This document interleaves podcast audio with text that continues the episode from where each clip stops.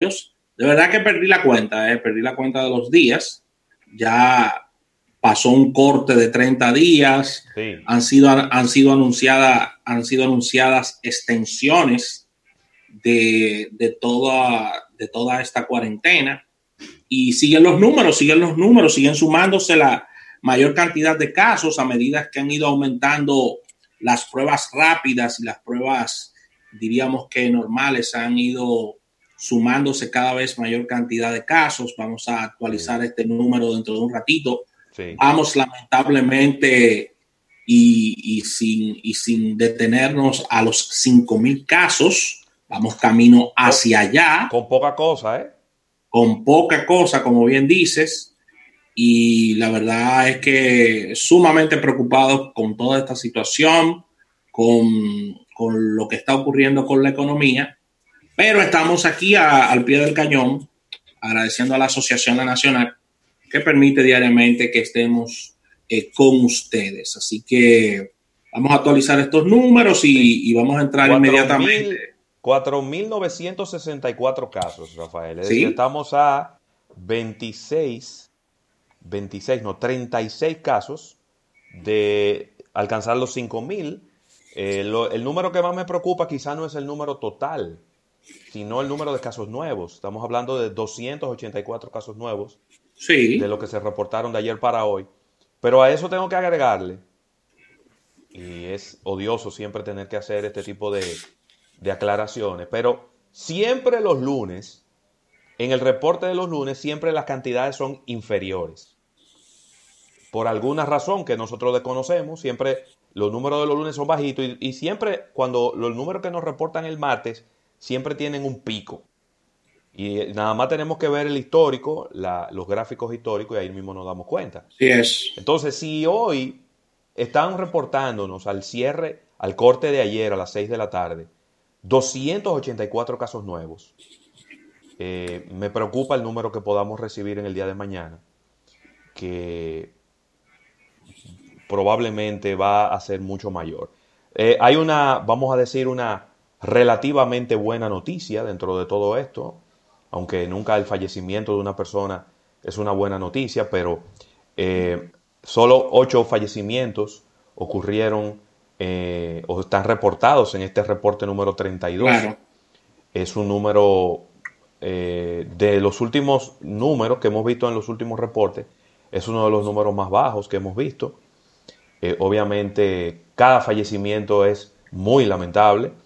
Muy doloroso, sí. Pero solo ocho se reportan en este reporte. Hay 416 personas eh, recuperadas, ya eh, sobrepasando por mucho los fallecimientos, que son, suman 235, y eh, ha bajado relativamente, ha bajado la tasa de mortalidad a un 4.7%, cuando se hacen, o se han hecho muchísimas pruebas, ¿no? Porque hay unas 16.682 pruebas, las pruebas PCR y se han hecho unas 41.127 pruebas rápidas, eh, lo cual, como bien decías al comienzo, ha habido un aumento significativo de la cantidad de pruebas, pero sobre todo en el personal que está trabajando en las clínicas, el personal que está trabajando en, las, en la policía, en las Fuerzas Armadas, que sale a la calle todos los días a tratar de controlar a las personas que siguen violando el toque de queda. Y yo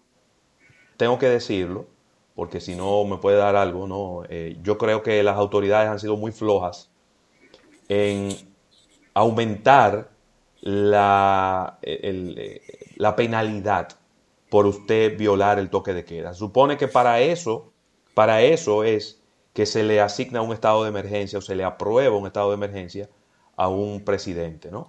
Para que él pueda tomar decisiones en un momento determinado. Entonces no nos podemos poner blandito ahora.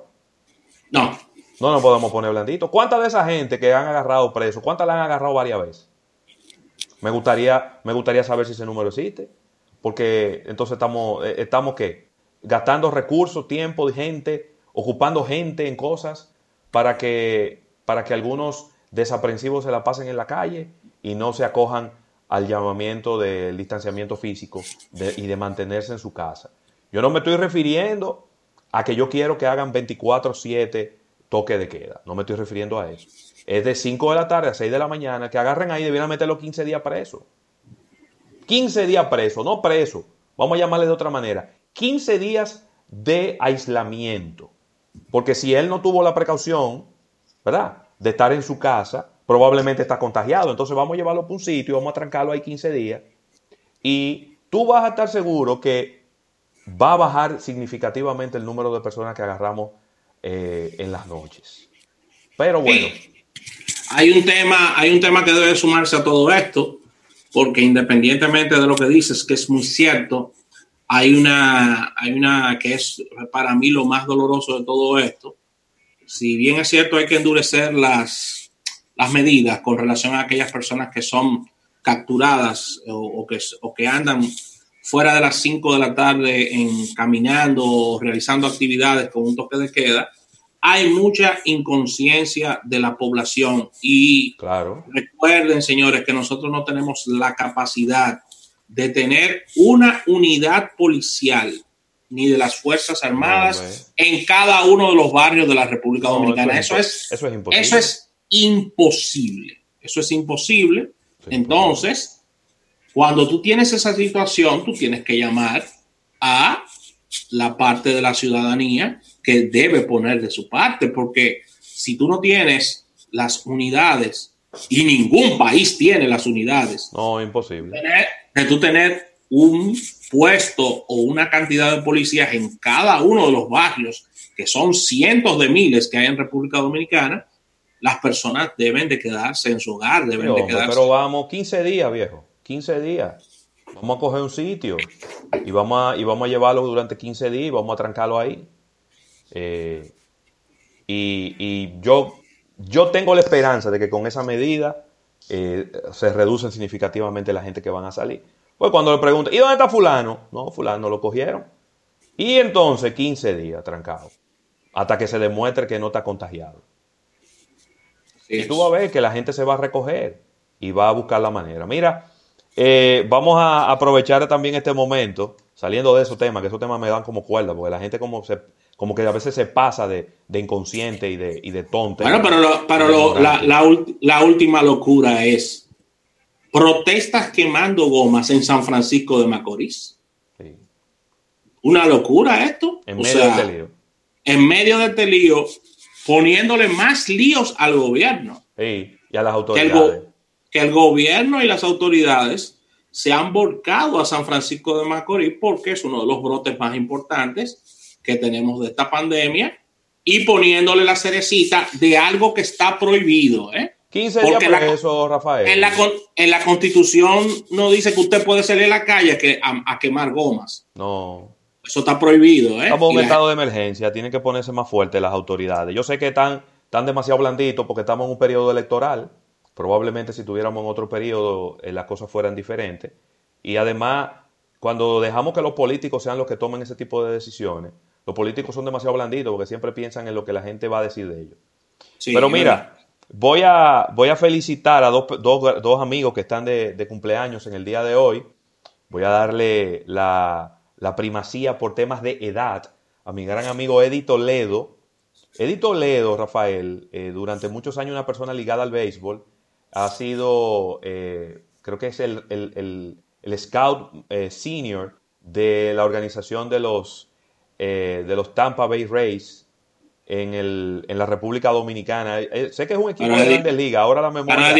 Pero Eddie Toledo, es uno de los mejores scouts de todos los tiempos en la República Dominicana. Y fue gerente general de las Estrellas Orientales en algún momento. También fue manager de, de un equipo de Lidón eh, una persona de béisbol, un gran amigo eh, de toda nuestra familia, amigo de mi padre, y, vaya para él eh, nuestras felicitaciones en este día que está pues cumpliendo años y Facebook no me dice cuántos son. Pero él Tampa, Tampa Bay que tiene que tiene o, no, no, son los los Diamondbacks de Arizona. Ah, los Diamondbacks son los Diamondbacks de Arizona, sí. Los dos tienen escuelas aquí en República Dominicana. ¿Y cuál, es el equipo que no, ¿Y cuál es el equipo que no tiene escuela? ¿Son sí, pero que sí, pero hay, escuelas y hay escuelas. Ah, eso es verdad. Hay escuelas y hay escuelas. Eso es verdad. Y los Diamonds eh, sé, porque he visto reportajes de que tiene importantes escuelas y, una muy buena camada de, peloteros. Claro que sí. Eh, que salen de la República Dominicana, todo este talento que tenemos.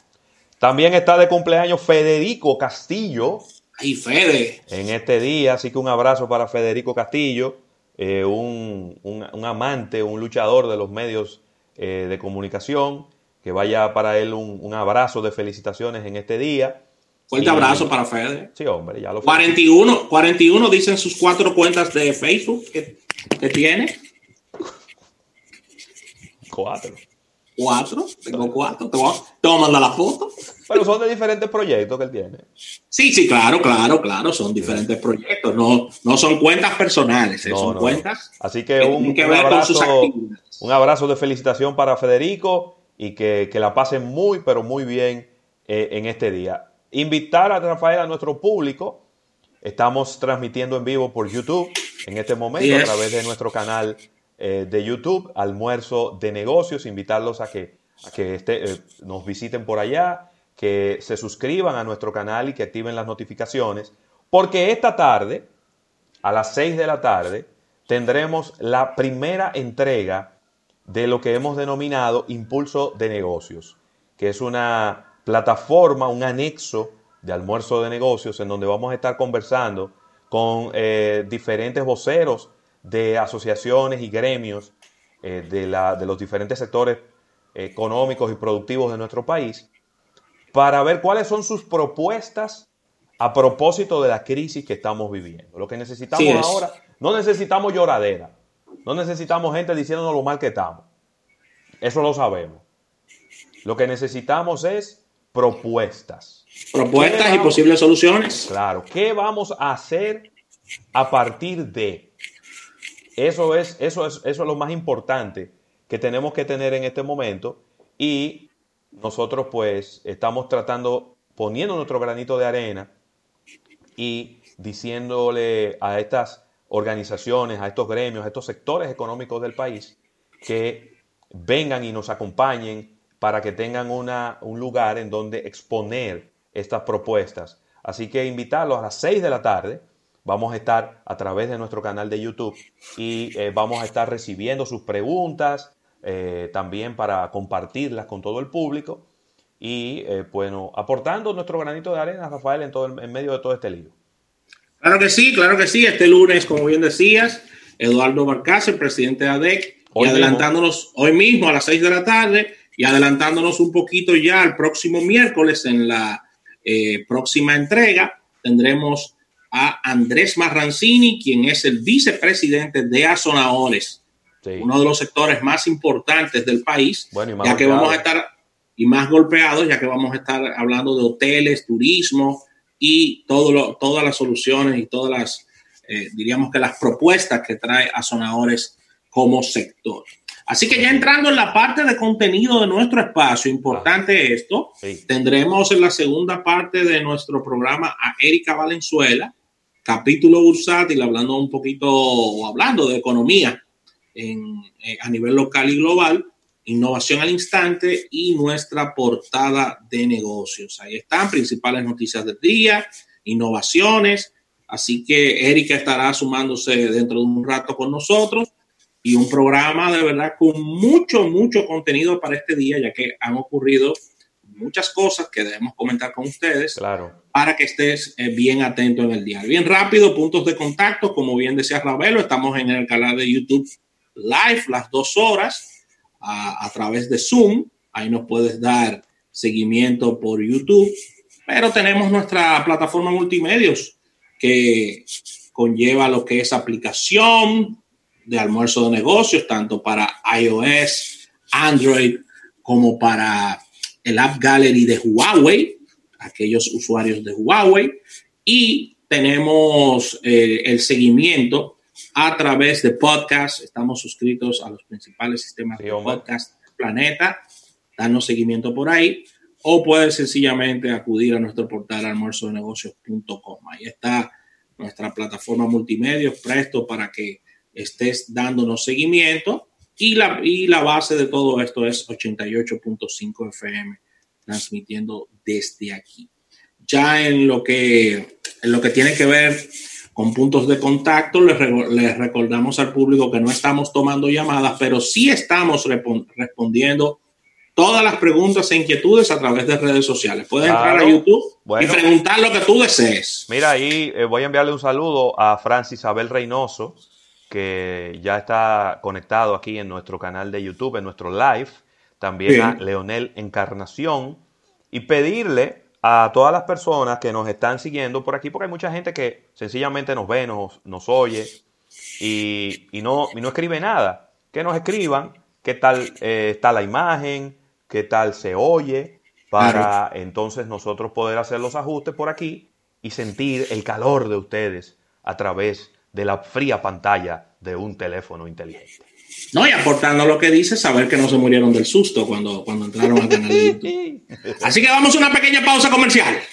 Y al retorno venimos con todo el contenido que hemos preparado para ustedes en el día de hoy. Esto es Almuerzo de Negocios hasta las 3.